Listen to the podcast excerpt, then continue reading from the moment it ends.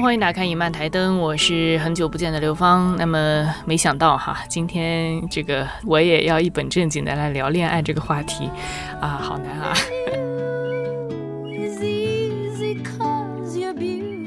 那原本呢，当然是很明显是想蹭一下七夕啊，这个不知道什么时候开始庆祝的传统节日，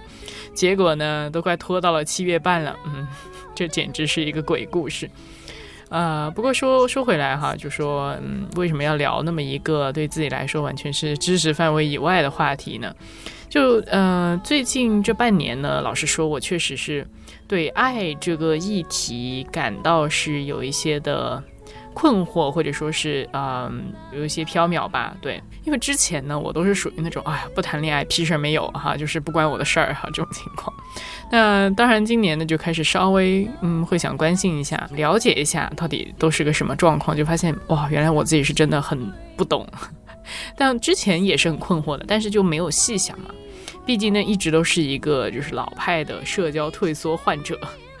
然后就是 solo 惯了呢，一般也没啥这种烦恼。但最近呢，可能啊，竟然呢 又开始对恋爱有一些期许了。所以到底爱是什么呢？对于这个议题，我大概也是要展开一个比较长期的这个学习和真诚。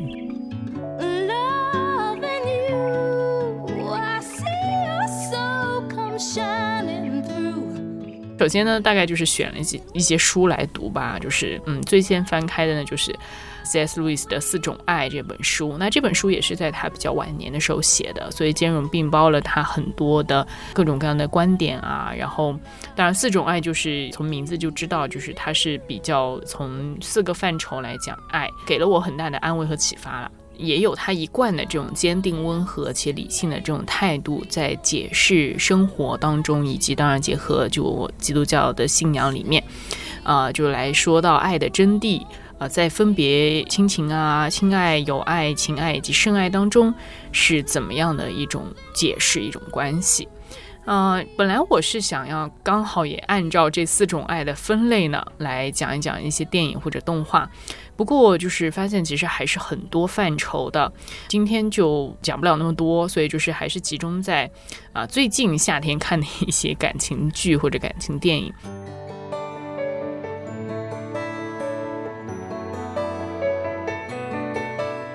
当然，除了读四种爱，那也在听翻店的会影片系列嘛，也是呃在解释对爱的辩论和颂赞之后，那也有了一些新的理解方向。比如说，爱是需要一种弥合和虔诚的，以及是爱是对美和善的一种无尽追求等等。那当然也看了这个《爱欲之死》啦，然后就说明了现代社会封闭自恋式的抑郁导致爱的瓦解，包括也看了弗洛姆的《爱的艺术》。啊，就从爱是对分离之苦的这种弥合的追求呢，也是一种创造力。甚至后来就是结论，就是说爱其实是一种需要谦卑和理性之上的一种信心、一种信仰的。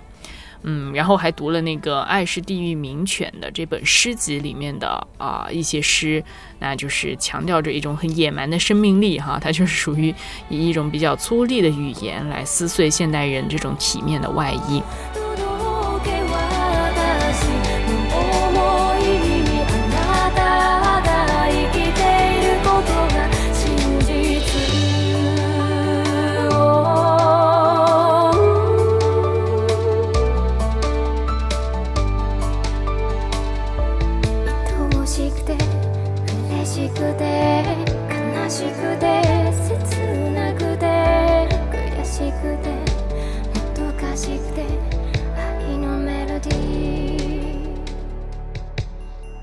果说是讲到关于爱的书，那肯定是非常非常多的。然后甚至乎我自己之前，呃，准备读的一些呢，都还没读完。那今天其实就只是说抓住夏天的尾巴 来聊一聊恋爱。哎，又想吐槽一下，为什么要聊这种知识和经验的双重盲区？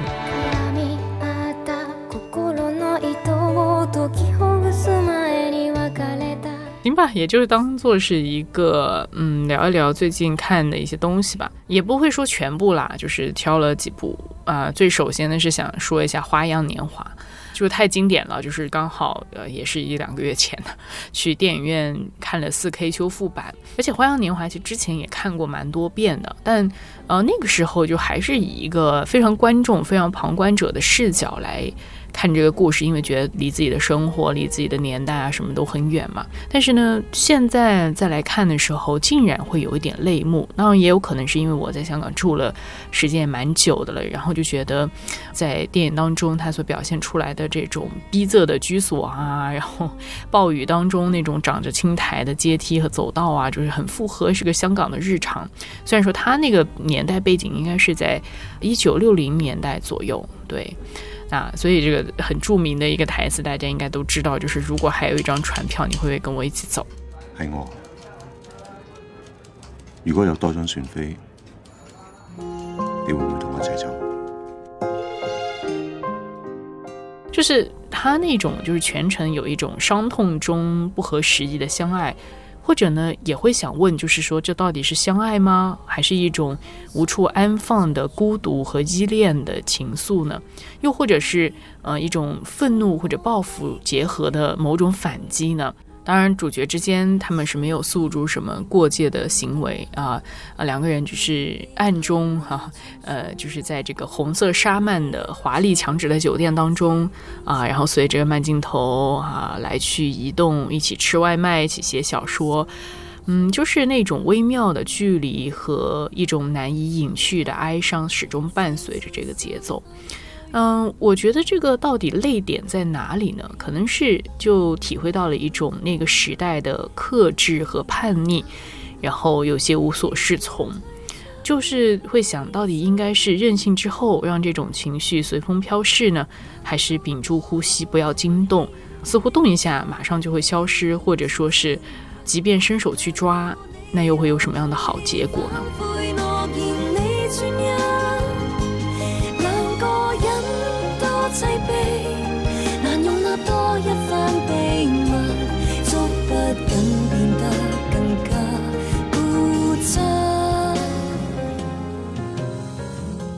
所以这种就是还有克制，但是又有点叛逆，但最多的还是那种无所适从哈。所以这个花样年华的这个邂逅，那他最终应该是打出来了一段话，他是在开头还是片尾我有点忘记了。就是说到这个时代终将过去，在当下也是有特别呃，就是不一样的一种感触吧。就是这个时代终将过去，每一个时代都有它不同的这个画面。呃，文化背景之下的故事，但是实际上有些时候，好像人和人之间关系的某一种内核，呃，母题还是会差不多，对。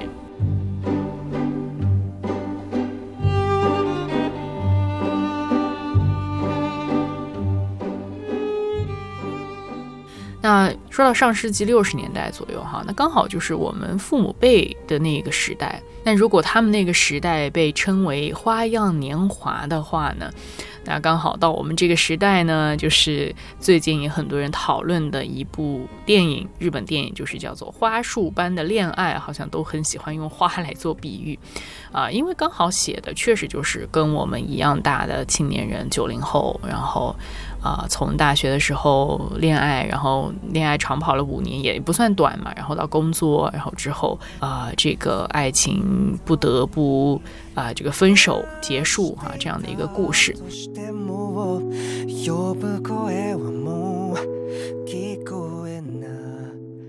嗯，花束般的恋爱呢？我想很多人的讨论都是说表达的很现实啊，然后就说是好像偷窥了我的亲密关系啊等等这样的说法哈。但是呢，可能在我看来就是太多这种很超现实的设计，所以从一开始就是在疯狂出戏。当然我知道是有一点夸张的成分，但他那个夸张呢，又没有把它描写的很夸张，又好像以一个非常叙事平稳的那种细小日常的感觉。就所以就即便是后面有一些很煽情的段落哈，我都没有哭出来，就是会有点出戏了。就是那些过于工整的对仗啊，然后精准微笑的弧度啊，然后理想般的那种。文艺喜好的那种点对点契合啊，这一堆东西呢，哎，就是我我也不想出戏啊，我我是很想去完全全情投入的去去体验这个电影的，但是都会觉得这些过分精准的呃契合，是甚至会让我有点生理不适，可能有那么一点点恐怖谷效应的意味吧。嗯，所以为什么我会觉得这些点对点灵魂契合的设计，呃，其实它更适合做成动画的形式呢？因为本身就是比较超现实契合的这种设定嘛，它就需要一个更加风格化的表达力，好像才够把它描绘出来。啊，所以呢，我就不太喜欢看文艺小清新的个爱情真人电影，然后更喜欢看这类型的动画，啊，因为在动画里面，因为它本身就是 另外一个次元嘛，就觉得在那里可能会更接近那种理想主义当中所描绘的契合，而在三次元的现实中呢，嗯，可能我自己是很难相信这种太过于精准的这种契合这种东西存在。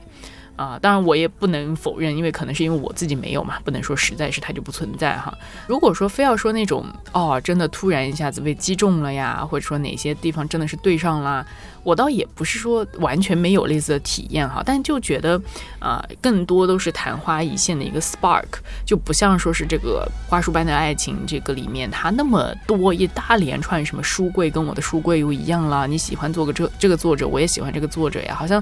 对我对我来说好像没有那么长那么多的可以每个点好像都对上，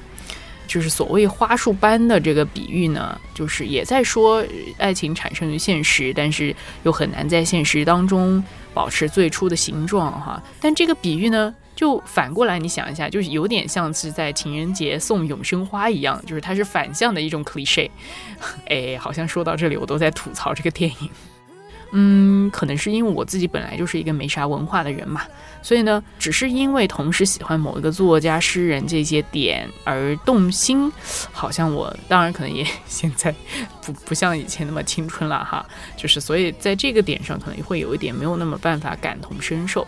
但是呢，我就觉得是很现实来说，即便说喜欢同一个艺术家又如何呢？那我自己呢，好像还是更容易被那些比较微小而实际的细节所打动吧，就是那种比较真实的连接感。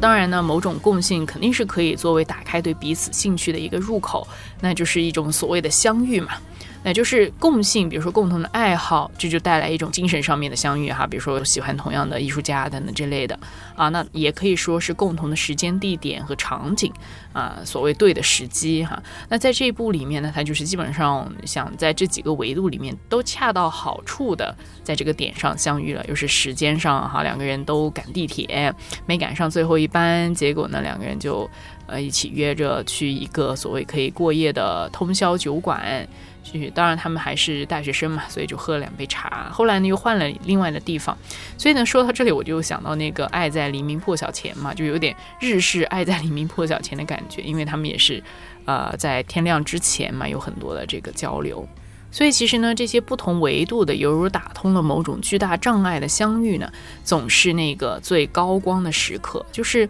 这个点，你会觉得，哎，突然什么东西都被打通了，像一种奇迹一样。但很无奈的就是，他这个电影里面，他也想说的就是魔法，过了一段的时间之后，似乎就会消失，啊，慢慢的呢，这个节奏似乎也开始不合拍了呀，时间地点似乎也有错位了呀，啊，两个人又不能像就是两人三足游戏那样哈，把对方捆在自己身上，即便说是真的可以捆在身上，但是这种辛苦的两人三足模式又可以走多久呢？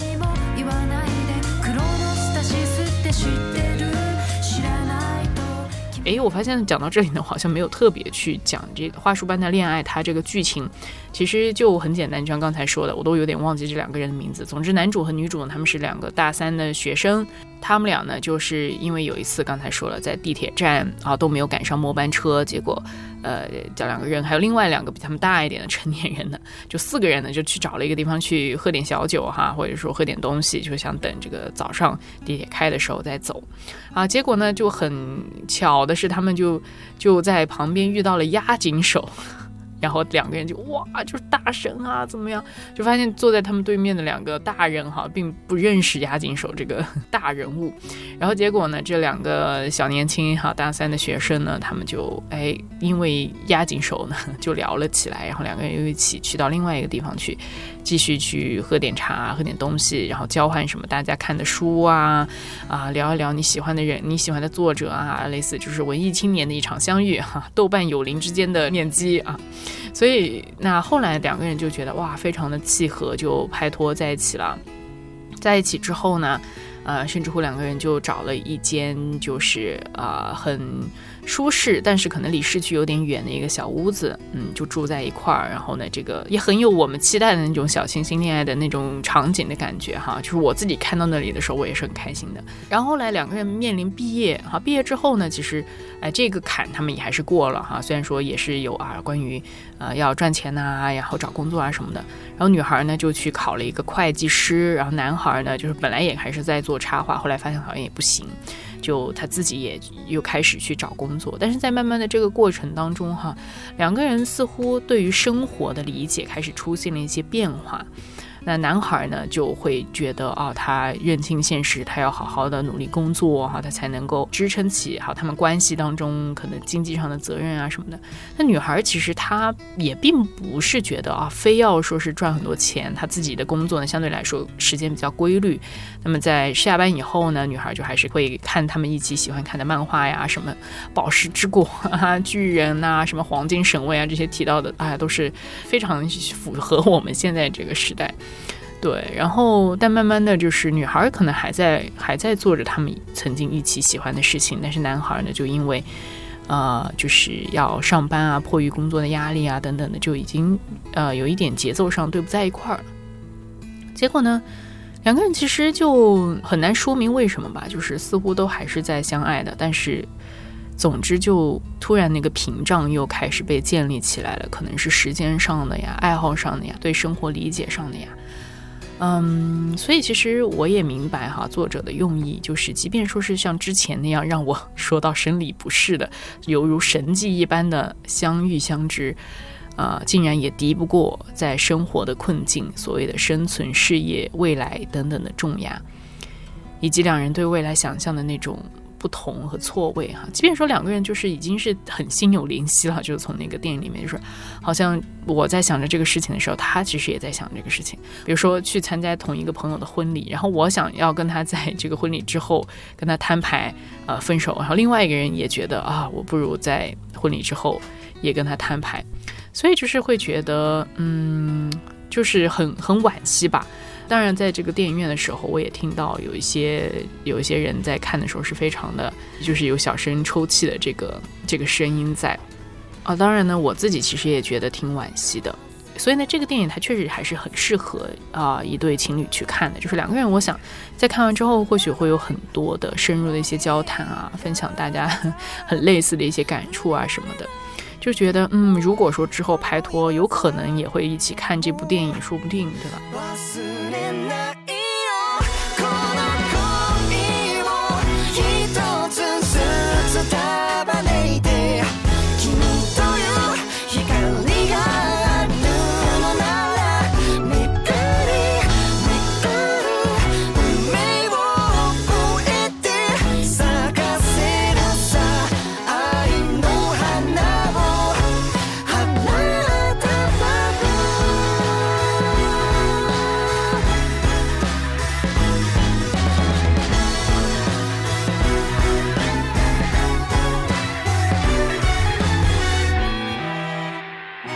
？Anyway，总之就是看完这个花束般的恋爱的时候呢，就会刚才说的有点像日式的爱在这个系列的味道，都是黎明破晓前的长谈之中产生的爱情嘛。但是呢，当然在爱在系列呢，就是尤其第一部。呃，之后就两个人就没留联系方式，只是约了一个时间 见面什么的。然后两个都是哇，就是大洋彼岸两国的人啊。这个就当然，其实 可能从这个角度来说呢，《爱在黎明破晓前》可能更所谓浪漫一点，就是一个呃更是跨越长空的一种相遇。虽然说那种没有到啊，好像每一个点的那种精确的契合，但是就觉得好像也是突破了很大很长的一种距离，一种屏障，好不容易相遇了。那提到《爱在三部曲》哈，其实说实话呢，我自己是更喜欢后面两部的，就是有一部应该是在巴黎，有一部是在希腊，对，都是分别是隔了九年嘛。然后就是《爱在临破晓前》，隔了九年之后呢，就是这个男主不是成为了一个知名作家嘛，他就把他们这个啊相遇的那个那个事情写成一本书，然后特别到了巴黎来做这个签售会。然后巴黎呢，就是这个女主角所在的城市嘛。然后结果。真的女主角又来到签售会，两个人又在九年之后再次相遇。那嗯，其实最打动人的部分，我觉得《爱在》系列里面就是它的真实感，那个对话的真实感会更强。那种偶然和巧合的设计没有像这个《花束般恋爱》那么明显吧。对，然后他们的对话都是比较自然的在发生，啊，然后两个人也不一定都是喜欢同样的东西，一个法国人，一个美国人，两个人讲到的点其实不一定完全一样的，就是他们没有在分享说啊，我喜欢这个作者，你也喜欢，我喜欢那个画家，你也喜欢，而是说，可能都分享的是一些。很个人，就是说在喜欢背后的一些情绪，对。那么特别有这个印象的，就是在嗯，爱在巴黎日落时嘛，好像是怎么说的，反正 before sunset 应该是，呃，就是他们两个呃在九年之后相遇，一开始其实有一点尴尬啊，然后也是一一路走一路聊，一路走一路聊，然后我最感动的一个点就是两个人在。呃，出租车上吧，应该是，然后就有一点吵起来的，就说，嗯，终于突破了那个好像有一点客套上的一些交往，然后突然说到了，就是就是那种心碎，就是当时等的人没有来，呃的那种心碎，两个人就是错开了嘛，就是他们本来约了半年之后，好像是在哪里，奥地利嘛，对，再相遇，但是最后没有没有遇到。然后两个人终于把这个最最里面的一种情绪有表达出来，然后说着说着不小心都有点哭出来。那个时候，哎，我是特别的受触动的，就觉得特别真实。这种感觉就是很多时候，很多时候跟人的交流，即便说是我真的跟你分享啊，你也喜欢这个，我也喜欢这个，但可能都不是最实际的触碰到对方，呃，最深层的东西，对。啊，然后到后面一部就是又隔了九年，就是在希腊午夜时吧，对，就是两个人就是后来我也忘记是结婚了呢，还是就是嗯成为一个一起生活的 partner。总之，这个男主是跟他原本老婆离婚了，然后两个人他和这个女主法国的女主也是生了一对双胞胎女儿，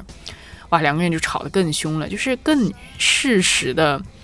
在说明一个家庭，当他发展到啊一定的程度的时候，两个人之间的爱的关系，包括他们对于下一代的，然后包括其他细枝末节的问题，嗯，工作上的等等，它就会造成更多更多可能存在的敏感点、矛盾，然后甚至乎一度就是两个人真的是好像要分分手了，要要破裂了这样的一个状态。但最后没有说他们俩是否又重新和好或者怎么样，只是在最后午夜的时候，两个人坐在海边的一个桌子旁边，嗯，这样的一个场景，就是真实吧。所以我为什么会觉得好像更喜欢看后面这两部所谓吵架比较多的戏？那么对于第一部那种啊，所谓穿穿越了很远的地方哈，在呃一个场景当中的相遇，所谓不是那么喜欢的原因呢？啊，我其实觉得是最近观察自己的状况哈，就觉得是想努力保持距离这么一个意味在里面，就像是对我自己在说啊，即便觉得很美好，也不要太当真，就这种茫茫人海中相栖的灵魂啊。所以我会觉得，想要理智上的让自己就是离开一点这种太过于浪漫爱情的这种设定哈，啊，尤其是再加上看，你看我们花束般的恋爱之后面又变成我们之间阻隔着巨大无比的人生和遥远的距离哈，呃，就觉得好像还是有各种东西无法突破。那即便说是后来就像《爱在》的后面两部啊，还是突破了遥远的距离，但是仍然又在生活当中最琐碎的部分，还是在挑战着这个所谓爱的底线。哎呀，所以就是觉得还是蛮辛苦的一件事情。如果你真的要谈爱这件事情，而不只是恋爱的话，对。所以我自己回忆了一下哈，如果就是回到比较初期刚开始接触到一个人或真正喜欢上一个人的点，好像还真都不是什么所谓共同爱好。当然，共同爱好可能是哎让你有一点兴趣会去听这个人讲话。但是不会说是因为有共同的爱好，你就会真正很喜欢上他，反而是因为刚开始觉得啊是某种共同爱好的喜欢呢，好像结果都不是真的喜欢。所以，哎呀，仔细想一下，我之前也体会过那种非常呃浪漫的 那种超现实的那种桥段哈，当然呢就是很很短暂了，就是是 literally 的穿过伪装和人群看见你。啊这个，但因为我当时比较怂，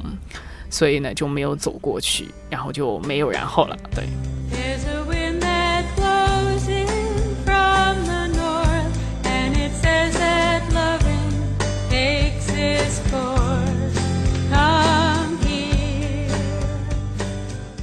但是呢，我又最近也在反思自己嘛，我就发现其实很有趣的是，虽然我。表面上对于这种相似度极高的哈兴趣相投的点是有一点保持距离啊，就觉得嗯不是很喜欢啊，但我认真的呃直面我的里面的这些问题，还是发现自己。有很理想主义、完美主义的一面，就是甚至乎可能自己脑内有太多太多的小剧场和剧本哈，常常自导自演着各种各样的一些桥段。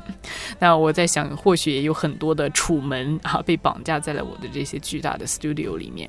就很多时候可能就很像这种千年女优式的啊，无限的追逐，在各种各样的这种剧本啊、场景之间切换，然后无限的那种爱而不得，然后就还是在追寻着。但最终啊，就像台词说的，自己喜欢的就只是那个孤独的追逐着什么的自己而已。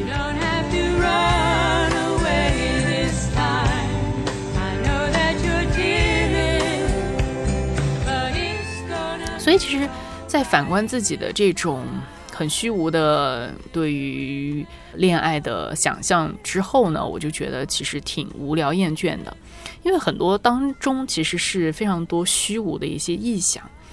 但有时候呢，啊，你又会发现自己对这种剧场啊，自己的这种小剧本啊，又赖以生存似的。所以有时候我最近的反思就是觉得，可能关于爱情的想象，实际上也是进行着一场与自己的博弈。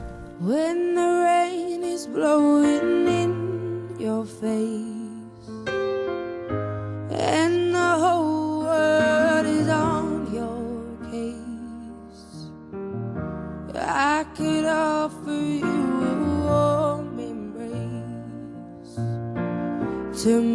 you feel my love。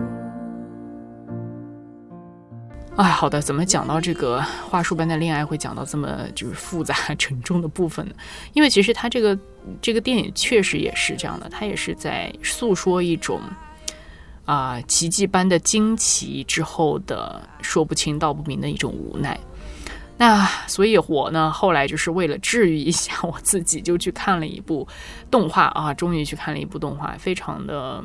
舒适哈，就是言语如汽水般涌现啊，或者翻译成言语如苏打般涌现，那是 Netflix 的一个原创动画。那其实它也不是什么新鲜的剧情呐，啊，甚至说也可以是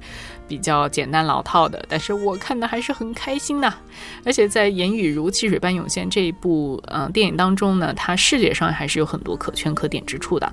就比如说它的动画背景设计呢，就有点像那个大气诈尸啊，它层次是很多的，就是阴影层次很多，每一层之间它没有太多的过渡，甚至是颜色呃就都都不一样。然后，但是它是用那种精致的光线来取这个光的阴影部位，然后再以比较透明感的颜色呢把它填进去，那画面是非常的明艳的啊，然后也很强的视觉冲击。那这个用线条取光影的感觉，有一点像那些版画啊，比如说像神奈川冲浪里那一种的。然后它再加上一些色块的反色补色的运用呢，就是鲜亮又具透明感的夏天，就是非常跃然在屏幕之间。然后这个点呢，跟汽水这个意象在视觉上就蛮符合的啊，如汽水般涌现嘛，对吧？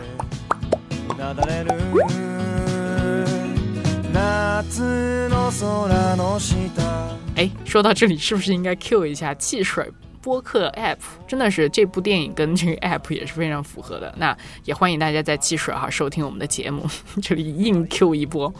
啊，另外就是说到视觉嘛，就还说到一些它的镜头的运动也是蛮可爱的。就那比如说中间有一个段滑滑板的场景啊，然后就把二 D 啊都都做的非常有三 D 的冲击力，包括还运用到一些什么打游戏的 POV 啊、分屏啊、两两边屏幕之类的一些设计。所以就基本上整个视觉上的节奏。是非常明快的，虽然说它的故事很简单，但是它视觉的节奏是很明快的。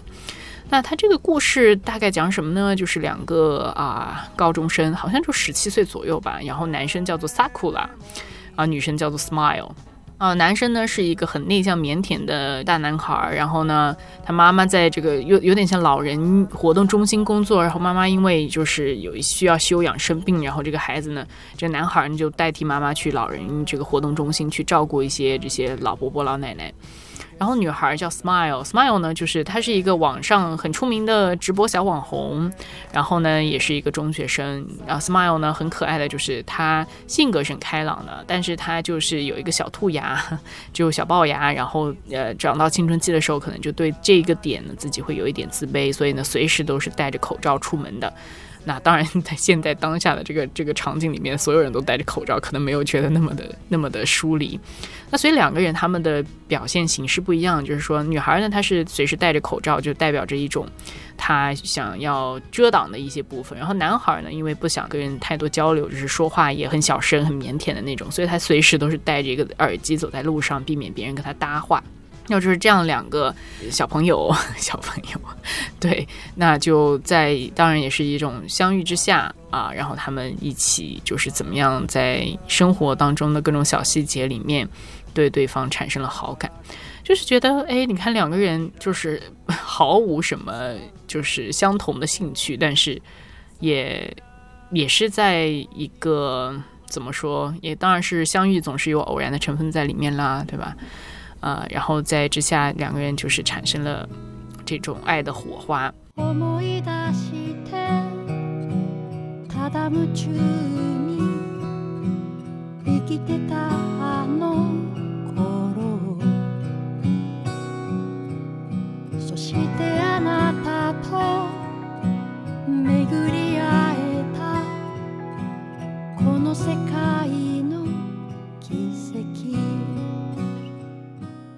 那当然呢，在言语如汽水般涌现嘛，它很有很重要的一部分就是言语的部分了啊。说到言语这个部分呢，确实是特别有趣的，就是它是以牌剧作为这个当中很有特色的一个元素的。那因为本身是一种传统文化的形式嘛，但是呢，它又把牌剧呢结合了涂鸦啊等等这种非常 hip hop 的形式，它瞬间就把这个牌剧的元素弄得年轻了很多。呃，排剧呢，我自己之前也不懂哈，大概看了一下呢，它就是由十七音组成的一种日本定型短诗，它是其实原本是没有那么短的，它应该是从这个排斜这种。句诗句的首句演变过来的就是十七个音嘛，那它也有固定的一些格式，那必须要遵从两个创作的基本规律哈。第一条规则就是排句是由五七五共十七个日文音组成的，如果音数多于五七五呢，则被称为字余；少于五七五呢。则被称为字不足哈，然后还有第二个规则呢，就是在牌句当中必定要有一个季语啊，季节的季。那季语呢，就是指春夏秋冬以及新年等等这些不同季节的用语。那季语当中呢，比如说像夏季的骤雨啊、雪啊等等这些表示气候的用语之外呢，还有一些比如像樱花、蝉。啊，或者动物、植物的名字，就是代表季节的。另外还有什么压岁钱呐、阳春面呐这些风俗习惯相应的一些词汇，也是寄语的一部分。所以呢，这个寄语呢，就会特别有一种很乡土的感觉。它也就是有一种可能对幼年呐或者故乡的一种呃这个连结的这种感觉。那如果说一个牌局当中没有寄语啊，就会称为无寄，或者有两个或者三个以上的这个寄语呢，就被称为重寄。所以这个限定之下呢，就发现哦，原来要遵从一定的创作规则来来写这个句子。那么这个男孩呢，这个剧中男孩是萨库拉，虽然他叫萨库拉，但是他是男主角哈。然后呢，就是一个排剧的爱好者。那他的手机壳里面呢，就会有一个小小的一本寄语词典，啊，就是来说，哎，到底哪些寄语是常用的呀？然后他也会每天可能看到一些不同的景象呢，是就创作牌句，然后发到类似像豆瓣小组这么一个一个空间一个 page 上面去。那他当时就是反正给他点赞的人也不多，反正他自己写着高兴就行嘛。啊，结果后来就跟 Smile 相遇之后呢，Smile 就经常去给他点赞，然后两个人就在这种微小的互动之间呢，哎呀，就是可小心翼翼了，就是很可爱的一个状态。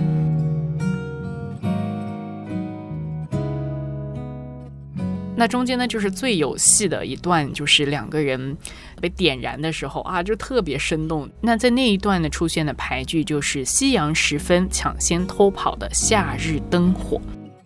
这个呢，就是在他剧情里面非常转折的一句了。当时在两个人路上一起回家，然后呢，啊，就聊到两个人的兴趣什么的。女孩 Smile 呢就说：“哎，牌句是什么？”就让这个男孩 Sakura 给他举一个例子。就刚好在夕阳西下的时候，然后男孩就环视了一下周围的环境，然后他就说出了这一句：“夕阳时分，抢先偷跑的夏日灯火。”为什么是抢先偷跑呢？就是刚好，哎，夕阳还没有完全落下去。我们都知道，大概在夏天的六七点钟，那么旁边的路灯在这个时候也会打开嘛，就是抢先偷跑的夏日的灯火，然后在这个时候就亮起来，啊，就觉得。很生动，然后于是乎呢，Smile 也是特别喜欢这一句，就是说啊，抢先偷跑这个词好可爱，这个意象很可爱。然后两个人可能就是因为这个点呢，就哎，突然那一下心都亮了的感觉。然后在这个时候呢，确实也有一个音效，就是。那个路灯亮起来，砰砰砰的那种感觉，就是哎，那个亮起来的那个光线，我刚才也说嘛，它不是那种非常细致、非常写实的，而是那种就像一个小泡泡一样，就是路灯亮起来的时候，然后再配合那个泡泡冒出来的声音，哇，这个就是你会觉得那个心动的感觉都已经在这个场景的所有画面和声音里面。所以啊，这样的一个被很多人喜欢的网红少女，但是却对自己的外表不太自信，一个不善于表达，但实际上对文字排句很有研究的内敛男孩，啊，这种细腻又为了爱而勇敢的结局，哈，就已经说是足够打动人心了。当然，这种。故事呢也非常具有这个夏日祭典的意味，就像夏日的烟花季一样哈，好像每年的夏天似乎都会有一个类似这样的一个故事，比如说像什么你的名字啊、天气之子啊，类似都是在夏天的时候上映的，就是一个这种年纪哈、这种季节应该发生的一个故事。所以后来呢，就是啊，我也觉得，哎，为什么总是会被这样的故事打动呢？那可能。最重要的还是中间的那种，那种比较纯粹的坦诚吧。然后，嗯，就是很勇敢的打破了中间那个本来是自己所建起来的那那个隔膜。比如说啊，口罩哈，刚才说的两个特别特别意向性的口罩和耳机，啊，然后中间特别可爱的就是有一段是把那女孩的小兔牙、小龅牙呢，就形容成了山鹰的叶子。对，然后所以就摘下口罩，露出这个山鹰的叶子。然后这个男孩是一个脸大声讲话都会脸红的这个男孩呢，就是终于最后摘下耳机，站在烟花背景的大高台上，然后说出喜欢你。嗯，好像这个。桥段真的是很常见，但是为什么大家总是乐此不疲的喜欢看这些东西？包括我自己，就觉得可能真的很羡慕或者很享受这种这种就是可视化了这种真实、真实、真诚的感觉吧。因为呃，我就观察一下自己吧，就是觉得，嗯，那我就觉得我经常要把自己打造成一个游刃有余的成熟大人，但是我并不是啊，所以呢，呃，经常会看到这种很年轻、很真实的一些啊表现和反应的时候，就会觉得特别的可爱，也也很容易被触动吧，对。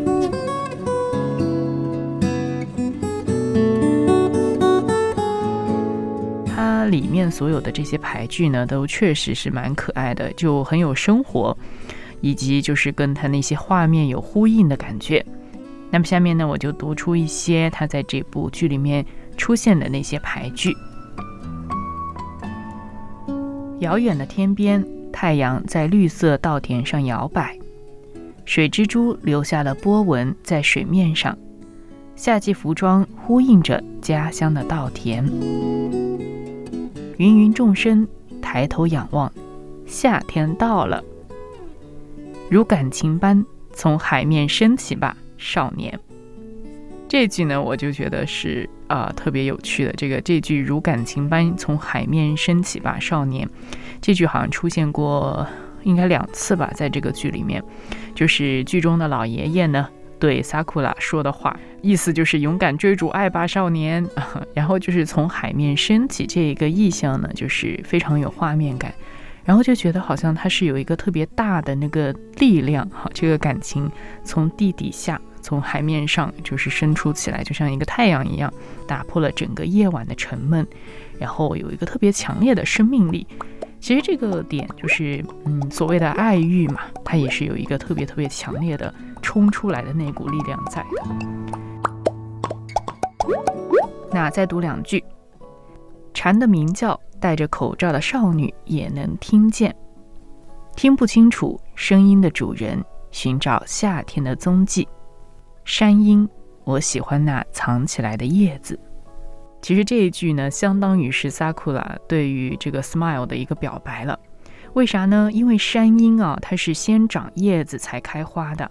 所以呢，就龅牙的人呢就被称为山鹰，所以藏起来的叶子就像这个可爱的小牙齿一样。然后特别点题的还有一句就是“雷声轰鸣，言语是为了传达而存在的”。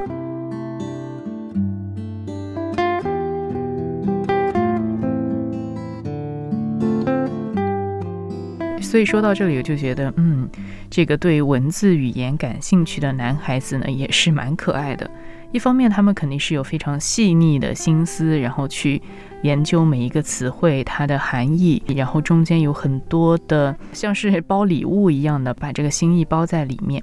但是呢，到最后也发现啊，言语嘛，就是为了传达而存在。于是乎呢，在这个细腻之中，有一种全力嘶吼的勇气。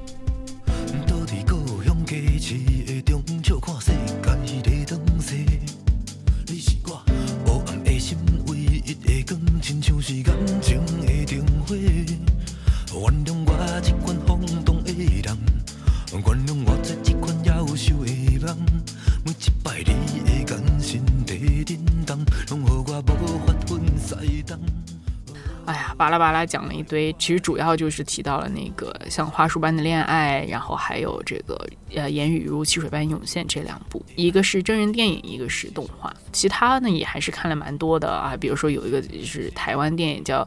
呃当男人恋爱时，它是改编了一个一四年的韩国电影吧。啊，我本来是想本着一下了解直男的心情进入电影院去看这部电影哦，但是然而我都看了个啥？而且我都是自己去看嘛，通常，哎呀，然后又是一对那种一对一对的进来，然后嗯都不知道哭点在哪里，我看着各种尴尬，然后呢，关键是关键是旁边有很多人在哭嘛，然后又听到那个纸巾啊打开的那种声音，我就有一种，唉，我这么看不下去，好像都有点不好意思了，对。总之，哎，就懒得吐槽了。反正就是，当然大家有如果有兴趣去想吐槽的话，可以去看一下。就是，哎，非常直男癌，而且就觉得天呐，就各种作死。而且那个女主角，嗯，就是就是个摆设。就是我不知道有些直男看完会不会觉得这这个电影完全是在抹黑直男。就是我甚至觉得是有点厌男的了，厌男又厌女。哎呀，总之就是反人类的电影。对。好了，吐槽那么多，哎，如果有喜欢这部电影的呢，也可以来聊一聊啊。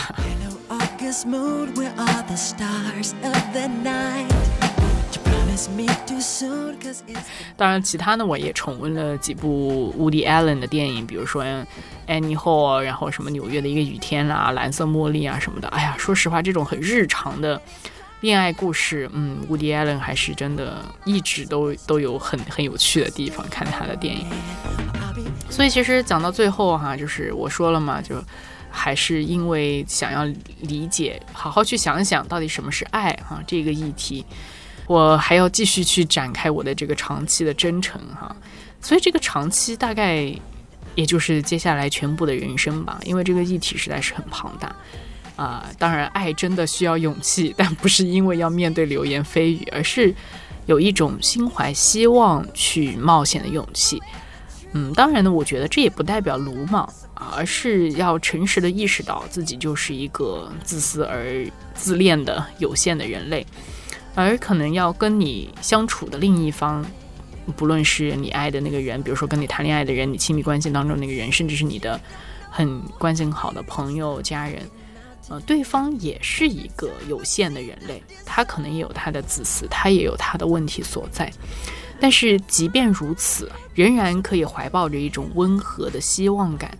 啊，放下各种标签和评价的指标，然后怀着平凡而朴素的信任以及对生活的包容。我想这个就是也是我自己啊需要学习的地方吧。所以最后我就觉得，就是突然想起了海子的诗，就是从明天起关心粮食和蔬菜。所谓要理解爱这件事情，可能是一些很形而上的、很庞大的东西，有很多的理论、很多的说法，是吧？各种体系都在讨论爱，但实际上最最细致的部分，可能都还是很踏实的这些部分，就是从粮食和蔬菜说起。嗯，所以就是我自己，其实说实话也是很很拧巴、很纠结的，就是。很多的跟人交往的时候，很多的担心呐，担心词不达意啊，担心被误解啊。哎呀，有有时候也有那种很想自由的哈，就是放荡不羁的去表达。那有时候呢，也有觉得哇，太过于小心翼翼的哈，老是在那边等些什么也不知道。所以 anyway，anyway，总之也希望我自己能够啊，真的能够做到更有勇气一些，然后去。嗯，就像刚才说的，怀着平凡而朴实的信任，以及对生活的包容。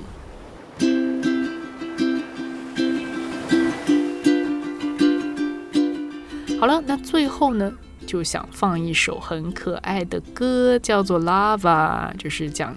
两个火山恋爱的故事啊，然后这个调子呢也是很适合在夏天来收听，因为它是一个很夏威夷风情的尤克里里的歌曲。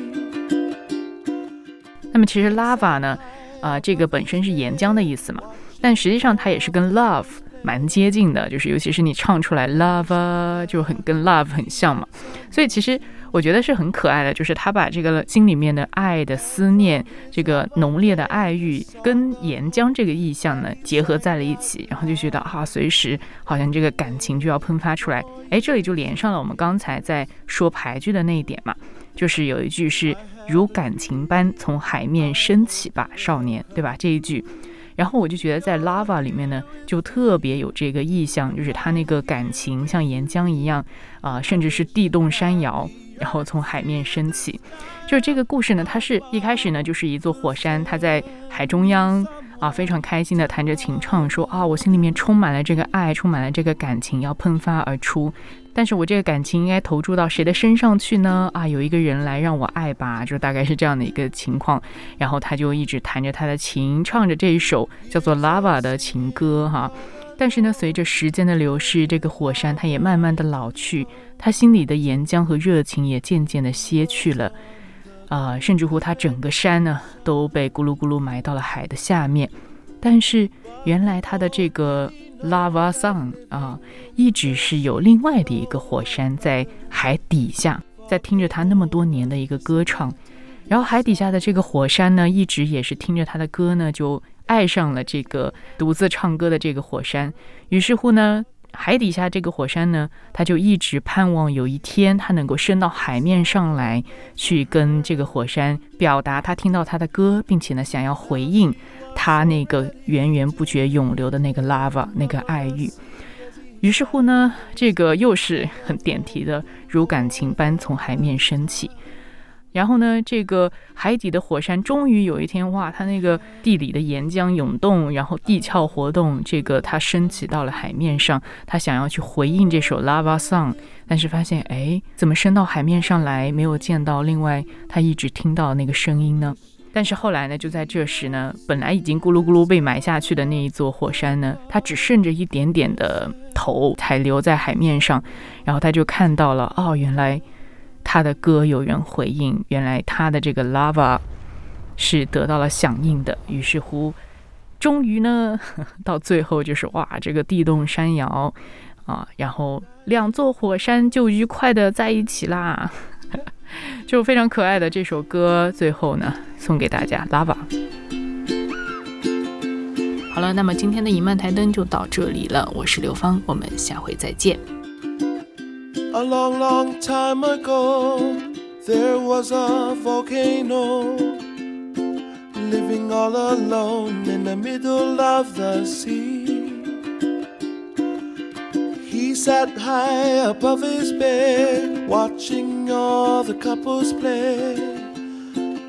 and wishing that he had someone too. And from his lover came this song of hope that he sang out loud every day for years and years. I have a dream I hope will come true that you're here with me and I'm here with you. I wish that the earth see the sky up above will send me someone to love. Years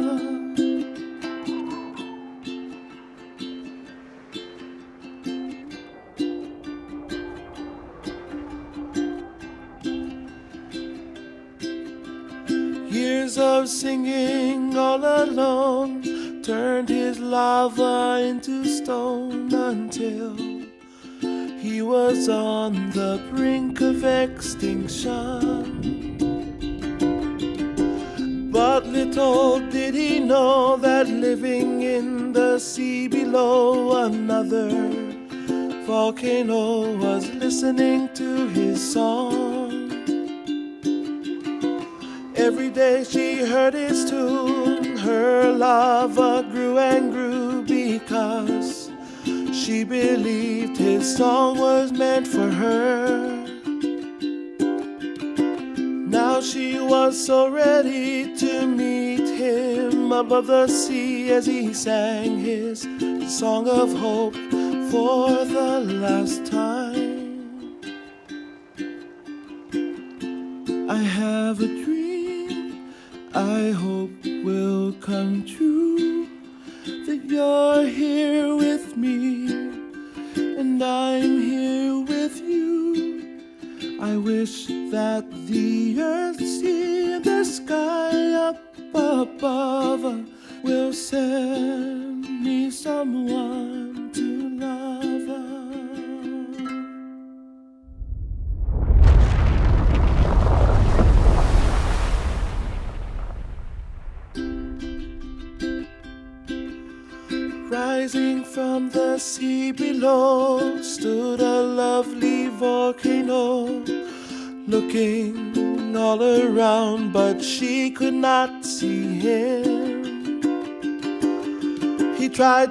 To let her know that she was not there alone, but with no lava, his song was all gone. He filled the sea with his tears and watched his dreams disappear as she remembered what his song meant to her. I have a dream I hope will come true. That you're here with me, and I'm here